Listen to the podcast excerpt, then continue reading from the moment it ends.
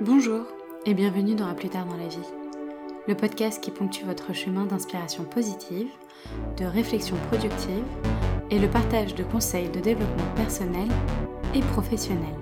Je suis Axel, voyageuse dans l'âme, sophrologue et ravie d'être avec vous. Je suis super contente de vous retrouver aujourd'hui pour ce nouvel épisode. Dans le précédent, je parlais de un outil qui s'attardait autour de la respiration.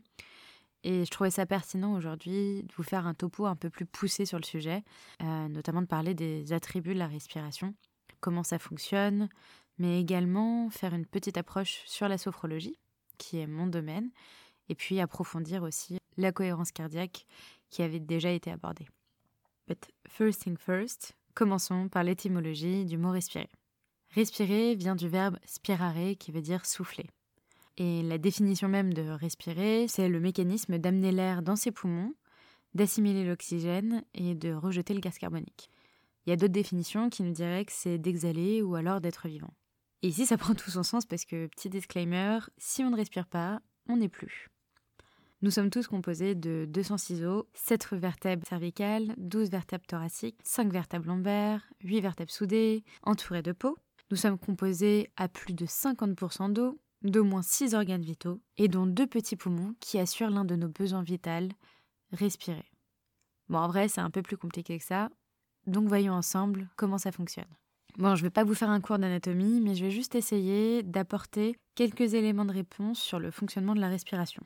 Tout d'abord, respirer, c'est inspirer et expirer. Pour l'instant, rien de compliqué. Nous possédons donc deux poumons, un gauche et un droit. Chaque poumon se divise lui-même en sous-parties et chaque sous-partie a un rôle très important qui serait trop compliqué d'expliquer là aujourd'hui dans ce podcast. Respirer, c'est donc le renouvellement de l'air contenu dans les poumons par l'action des muscles respiratoires dont le principal est le diaphragme. Et là je dis merci Wikipédia. À l'inspiration, le diaphragme descend. Vos poumons s'élargissent et du coup ça permet au dioxygène de rentrer. Et à l'expiration, le dioxyde de carbone est rejeté. On peut donc ici se rendre compte que le diaphragme a sa place assez importante dans le processus de respiration et ainsi que d'autres muscles respiratoires. Pour ce podcast, j'ai également fait quelques petites recherches et je vous apporte ici quelques chiffres. Par minute, nous avons environ 4 litres d'air qui sont traités. On parle alors de 15 à 30 inspirations par minute, en fonction de l'état, en fonction de la personne, bien sûr, ça varie. Mais ça représente donc 50 000 inspirations par jour. Est-ce que vous vous rendez compte? 50 000 inspirations en mode autopilote. Notre corps fait tout pour nous, on n'a même pas à y penser. Et moi, ça, ça m'hallucine. Au-delà du mode autopilote, vous pouvez aussi avoir le choix. Dans la respiration, on a deux types de respiration qui sont assez prédominantes. La respiration abdominale dite diaphragmatique. Dans cette respiration, on parle du ventre qui gonfle. Pour cette respiration, votre ventre va se gonfler ou alors rentrer et on parle du nombril qui va atteindre la colonne vertébrale, un peu euh, dans les séances de yoga ou si vous en avez déjà fait. Mais du coup, votre ventre ne se gonfle pas par l'air que vous inspirez, mais pour la place que les organes prennent, parce que le diaphragme est en train de les pousser. Je ne sais pas si vous visualisez un peu, je vous invite à aller sur Google aussi pour voir quelques images d'où est votre diaphragme par rapport à vos organes dans cette respiration abdominale, à l'expiration, tout se fait de manière inconsciente et donc passive. Donc euh, ici, chaque muscle et organe reprend sa place naturellement, sans que vous ayez à y penser, jusqu'à la prochaine inspiration, où encore une fois, le diaphragme pousse les organes, et ainsi de suite. Je ne sais pas si vous avez déjà remarqué, mais par exemple, les bébés ont des respirations abdominales. Donc en fait, leur ventre gonfle et s'abaisse, plus ou moins rapidement. Les bébés ont ici une respiration qui est naturelle. Et sachez que vous êtes passé par là, vous aussi un jour. Du coup, la respiration abdominale, elle a une amplitude qui est un peu plus importante. Et il y a aussi cette histoire de gain d'énergie, parce qu'en fait, à l'expiration, vous ne mobilisez pas de muscles, je dirais, pour pouvoir forcer l'expiration. Et puis, si vous avez fait déjà du chant, du théâtre, ou encore si vous avez déjà joué d'un instrument, vous avez dû déjà sûrement tester cette respiration basse qui vous permet d'augmenter votre capital d'air. Et puis, la respiration basse se perd peu à peu avec l'âge, laissant place à une respiration thoracique, ou alors haute. Dans cette respiration, le diaphragme, il va jouer le même rôle que la respiration abdominale, mais en plus de ça, nous allons plutôt engager les muscles au niveau des épaules, de la poitrine, et pour ça, c'est par cet espace que l'air va être assimilé. Comme la place qu'on y trouve est moindre par rapport à l'espace abdominal, La quantité d'air, du coup, est plus petite et du coup, le rythme des respirations peut être plus élevé. C'est pour ça que quand on dit de se calmer, on va venir aller chercher le ventre qui bouge et on respire plus longtemps. En plus de ça, par rapport à la respiration thoracique, l'expiration n'est pas passive. J'entends par là qu'elle est forcée et donc on va travailler ici avec les muscles dont je vous parlais au niveau des épaules, au niveau de la poitrine, afin de dégager l'air que l'on a encore euh, dans nos poumons. Le fait de faire appel à des muscles respiratoires engage une petite partie de notre énergie. Cette respiration, c'est vraiment la plus courante. Je pense que on l'a fait un peu tous et sans s'en rendre compte. Vous pouvez la voir par exemple aussi un peu plus exagérée si vous voulez prêter attention. Par exemple dans les films, quand euh, le protagoniste perd espoir, il a tendance à faire un énorme soupir et à relâcher par les épaules. Et bien ici, du coup, on parle bien de cette respiration qui est la respiration thoracique. Je me répète, mais je dénigre pas la respiration thoracique parce que pour autant, elle a énormément de bienfaits quand elle est utilisée à bon escient et de manière consciente. Par exemple, en sophrologie, pour euh, pouvoir ôter en fait les pressions que vous avez au niveau de votre poitrine, toutes les tensions ou vous savez ce sentiment un peu d'oppression au niveau de la cage thoracique, on a un exercice qui s'appelle le soufflet thoracique. C'est un outil qui est super efficace et je vous invite à le tester. En revanche, je vous recommande d'être accompagné d'un professionnel parce que comme on mobilise un peu tous nos muscles et notre concentration sur cet euh, exercice, on a tendance un peu à avoir la tête qui tourne. En revanche, cet exercice est juste fabuleux. Dans ce podcast, je suis ravie de partager avec vous euh, ce fabuleux mécanisme qu'est la respiration, mais il a, je trouve, été trop longtemps laissé à l'abandon. Aujourd'hui, nous respirons par les épaules, c'est certain, mais pas pour les bonnes raisons. On respire pas pour avoir une respiration dynamique ou pour ôter ces pressions dont je vous parlais, on respire par les épaules pour rentrer le ventre. On a aussi ce petit défaut, et je ne sais pas si vous le faites, je vous invite à prêter attention pendant que je suis en train de vous parler, mais euh, quand on veut prendre des grandes inspirations et expirations au niveau du ventre, on a tendance à inspirer et du coup à rentrer le ventre et à l'expiration à souffler et donc à sortir le ventre. Si c'est le cas, sachez que c'est dans le sens inverse. Comme votre diaphragme vient pousser vos muscles et vient vous faire de l'espace et du coup rentrer l'air à l'inspiration. Donc je vous invite à tester, d'inspirer et du coup de gonfler votre ventre. Et c'est encore plus simple si vous mettez votre main sur cette partie-là.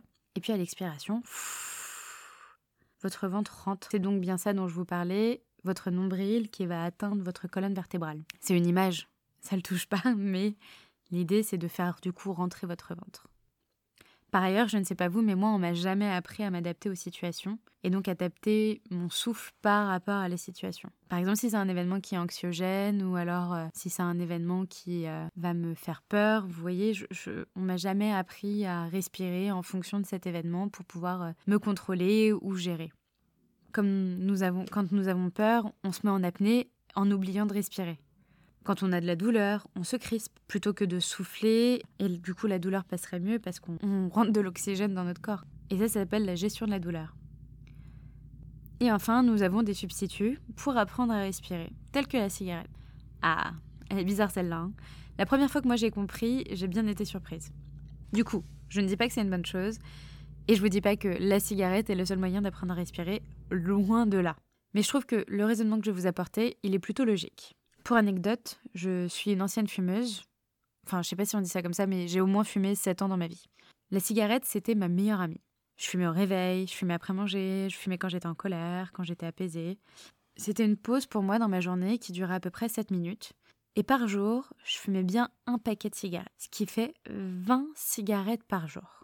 Et sachez que chaque cigarette, elles étaient incroyables parce que chacune me détendait et apportait ce dont j'avais besoin sur l'instant. C'est très étrange au vu de la combustion qui se passe entre la gorge et les poumons, ainsi que la toux qui s'enchaîne, mais je vous jure, les cigarettes, ça me détendait. Et pour quelle raison? Bah, C'est que 20 fois par jour, pendant 7 minutes, bah, j'allais respirer. je m'explique. Aller fumer, c'est de prendre une grande inspiration et puis de recracher toute la fumée. Pour recracher toute la fumée veut dire d'expirer le plus longtemps possible. Et ainsi donc, j'expirais plus que je n'inspirais. Si du coup mathématiquement je vous fais le calcul, par jour je m'accordais 20 fois 7 minutes de break. Parce que dans un paquet il y a 20 cigarettes et je vous disais que j'en fumais bien un paquet par jour. Donc 20 fois je faisais 7 minutes de break, ce qui équivaut au moins à 2 heures de moment de respiration. Donc de nouveau, je dis pas que c'est une bonne ou une mauvaise chose et je fais juste que raconter mon vécu, mais je trouvais ça assez incroyable que pendant ces sept années, par jour, je prenais ce temps pour aller respirer. Et du coup, lorsque j'ai compris que j'agissais de cette manière, mais à travers un substitut qui est plein de mauvaises choses, de goudron, de nicotine, qui fait que j'en étais addictive, l'argent aussi que j'en dépensais, bah, du coup, j'ai essayé et sans cigarette. Je dis pas que non plus que c'est facile et non plus que ça a fait le même effet, mais ça m'a fait un effet qui était incroyable également. Vraiment, après ce moment de compréhension, je m'accordais tous ces moments de pause pour respirer. Et je les faisais de manière consciente. Je les adaptais en fonction des, moments que je passais ou que je vivais. Peu importe si la situation m'était relaxante ou éprouvante, je prenais ces moments de respiration, comme les moments que j'avais lorsque je fumais. Et du coup, ça me permettait d'ancrer tous ces aspects positifs de la respiration dans mon corps. Aujourd'hui, c'est un peu mon combat, c'est qu'on apprend à lire, on apprend à écrire et à compter, mais on ne nous apprend pas à respirer. Et ça, je trouve que c'est tellement primordial parce que on a besoin de respirer. Et plus encore de savoir comment respirer et surtout à quel moment. Si vous êtes comme moi et que vous souhaitez vous rattraper ou apprendre dès aujourd'hui, sachez que bon, on est hors contenu, hein, mais j'ai un peu cette règle que il est jamais trop tard. Vous avez toujours la possibilité de faire des choses. Donc, si vous souhaitez vous rattraper, il y a énormément de domaines qui aujourd'hui peuvent vous permettre d'apprendre à respirer correctement en fonction des situations, notamment la sophrologie. Donc sans transition, parlons un peu de sophrologie. Pour un peu remettre dans le contexte, je vais tenter de synthétiser. La sophrologie, ça a été créé et développé par Alfonso Caicedo. C'était un neuropsychiatre colombien qui a développé cette pratique dans les années 60-70. C'était un professionnel de santé qui était accablé par les méthodes qui étaient employées dans les hôpitaux, dans les centres psychiatriques, qui en fait tous les soins qui étaient apportés aux malades. Donc Caicedo a fait plusieurs voyages dans le monde, en Asie notamment, là où il a pas mal puisé du savoir tibétain ou notamment japonais. Et puis quand il est revenu, il a commencé à étendre sa pratique jusqu'à l'importer en France. Et rien qu'à cette histoire, avec tous ces voyages, c'est sûr que ce domaine y était fait pour moi. Bon, plus sérieusement, je vais vous donner ma définition de la sophrologie. Et je vous invite également à aller voir sur Google toutes les définitions que vous pouvez y trouver. Nous avons notamment des fédérations qui peuvent apporter des réponses ou énormément de sites internet qui pourront répondre aux éventuelles questions que vous avez. Donc ma définition, c'est que la sophrologie est une méthode simple qui mobilise le corps et le mental. Par la répétition de ces pratiques, chacun apprend diverses techniques qui lui permettront de développer ses propres ressources et faire face au quotidien. Vous comprenez un peu mieux l'intérêt pour moi du coup d'apprendre à se connaître et connaître ses ressources. Ici, je fais une petite page de réclame. Si vous n'avez pas écouté l'épisode 1 et 2, je vous invite vivement à le faire. Mais donc, la sophrologie, c'est un peu comme si le sophrologue venait vous donner une boîte à outils que vous pourriez utiliser au quotidien face à n'importe quelle situation. Ce qui est cool avec cette pratique, c'est qu'elle s'applique un peu partout. À dire vrai, vous pouvez faire ça assis dans le métro, euh, debout dans votre cuisine. C'est un peu mieux si vous êtes assis tranquille sur une chaise, mais vous pouvez la faire partout, sans matériel. Et attention, je vais vous citer ici une liste non exhaustive de domaines dans lesquels la sophrologie s'applique. Mais encore une fois, vous pouvez aller voir sur Internet parce qu'il y a encore plein d'autres choses que la sophrologie peut faire.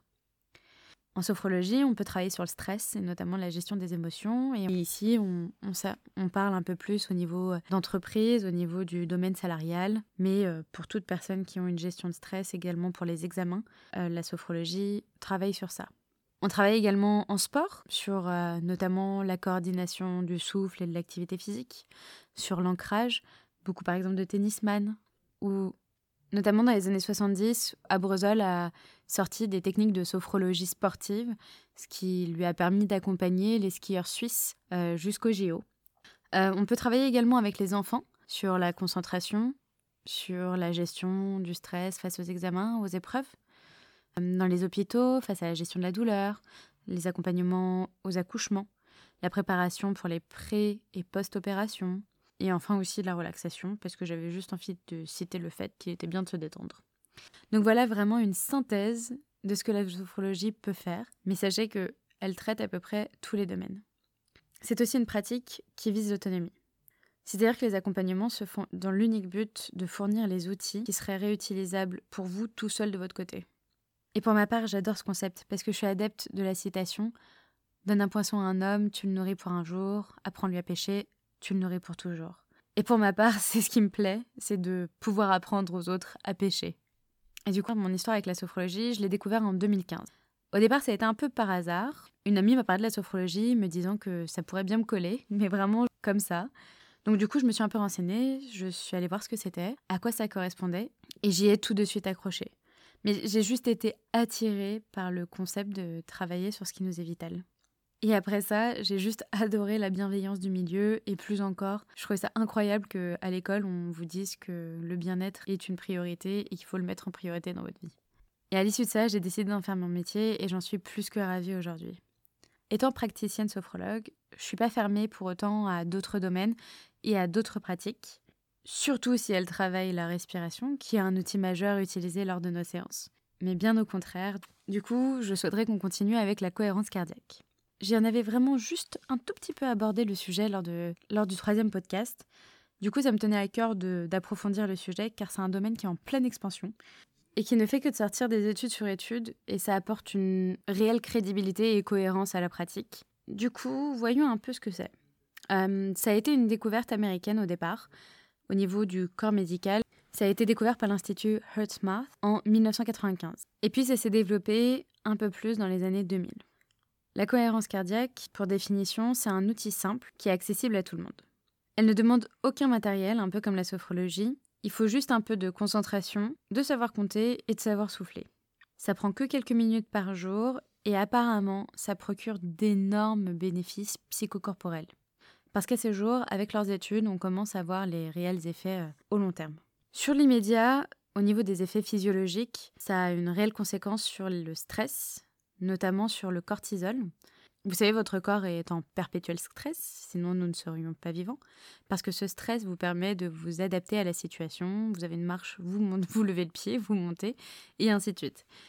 En revanche, vous avez ce système de sympathique-parasympathique dans votre corps qui aujourd'hui me prendrait beaucoup de temps à expliquer, mais qui fait que nous dégageons une certaine hormone qui s'appelle le cortisol. Ce cortisol, se déployant dans tout le corps, il affecte peu à peu nos organes vitaux si on n'y mène pas des actions dessus directement. La cohérence cardiaque, elle, va venir permettre de faire chuter le cortisol. Je pense que je ferai un podcast qui sera dédié au cortisol et au système sympathique parasympathique directement. Et ici, ça prendra un peu plus son sens. Du coup, sachant que ce cortisol peut s'attaquer à nos organes vitaux s'il est en trop grande quantité, la cohérence cardiaque peut permettre de faire chuter ce chiffre. On parle ici également d'une maîtrise du corps dans l'instant présent et donc d'une gestion un peu plus consciente de soi. Pour ce qui est des effets physiologiques à long terme, on va parler du coup de diminution des tensions artérielles, diminution des risques cardiovasculaires et pour ça, on ne dit pas non.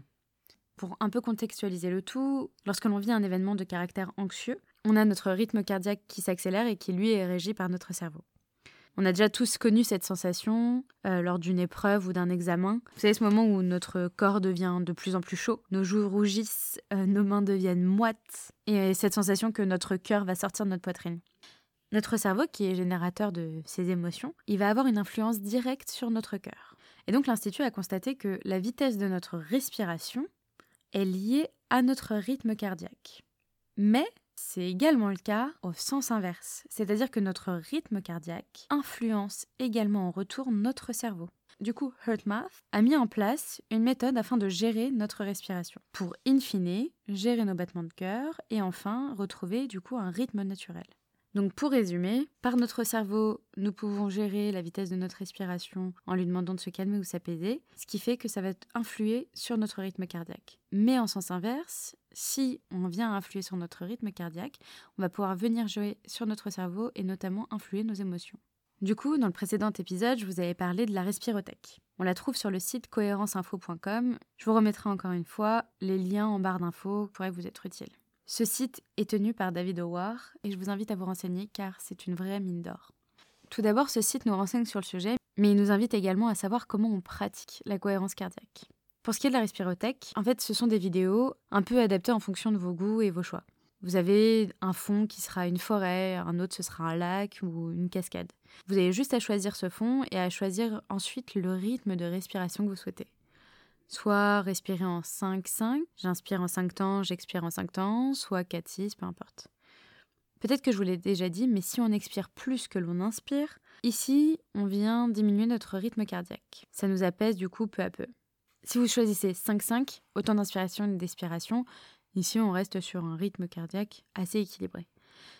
Si vous allez plutôt du coup sur du 6-4, donc vous inspirez plus que vous n'expirez, là vous allez chercher un rythme qui est un peu dynamique. Et enfin, le 4-6, pour inversement venir se relaxer. Une fois que vous aurez choisi votre rythme cardiaque, vous n'aurez plus qu'à suivre un petit point qui est au milieu de la vidéo et qui vous guidera sur les temps de respiration, et ça pendant 5 minutes. Je vous invite à faire des tests entre la respiration qui est un peu plus dynamique et la respiration qui est un peu plus calme. Je vous déconseille de le faire à un moment où vous vous sentez un peu fatigué ou alors euh, ce moment où vous pouvez peut-être vous sentir un peu énervé, vous avez des palpitations dans le cœur, mais plutôt un moment où vous êtes euh, juste bien et tester justement ces différents rythmes de respiration.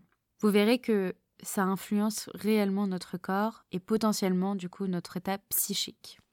Enfin, pour la cohérence cardiaque, vous avez pour les férus d'application plusieurs applications que vous pouvez télécharger, comme euh, Respirolax, qui est la plus connue et qui a un peu le même principe que les vidéos de la Respirotech. Mais je vous recommande l'application Respire. Alors aujourd'hui, je l'ai vue uniquement disponible sur l'iOS, mais n'hésitez pas à me dire si vous l'avez trouvée sur euh, d'autres systèmes. Cette application, elle est juste simple et épurée. Vous indiquez vos réglages, donc le temps de respiration que vous voulez, le rythme de respiration que vous souhaitez, et vous pouvez également en plus vous mettre des rappels pour la journée, savoir ces moments où vous voulez faire un petit break. Et enfin, vous aurez une belle forme ovale, ronde, qui est chaude et réconfortante, et vous aurez juste à la suivre. Et vous verrez du coup cette forme qui s'agrandit au rythme de votre inspiration, et vous serez accompagné de petites vibrations qui vont développer le côté, je trouve, sensoriel de l'expérience. Donc s'il vous plaît, si vous avez l'iOS, testez cette application et donnez-moi votre avis parce que franchement, elle est juste incroyable. Donc voilà, je crois que j'ai fait un peu le tour pour la cohérence cardiaque, mais également pour la respiration. J'ai tenté de mettre un peu plus en avant le mécanisme, mais soyez curieux et allez voir sur euh, YouTube ou sur euh, Google comment fonctionne notre respiration, comment fonctionne cet écosystème qui vous appartient et qui est là avec vous au quotidien et qui vous accompagnera jusqu'à la fin. Parce que respirer, c'est primordial. Et du coup, je suis contente de vous avoir fait un petit topo euh, déjà sur la méthode que j'utilise aujourd'hui et, et, que je partage, mais également sur d'autres pratiques. N'hésitez pas à me faire savoir si vous en connaissez d'autres.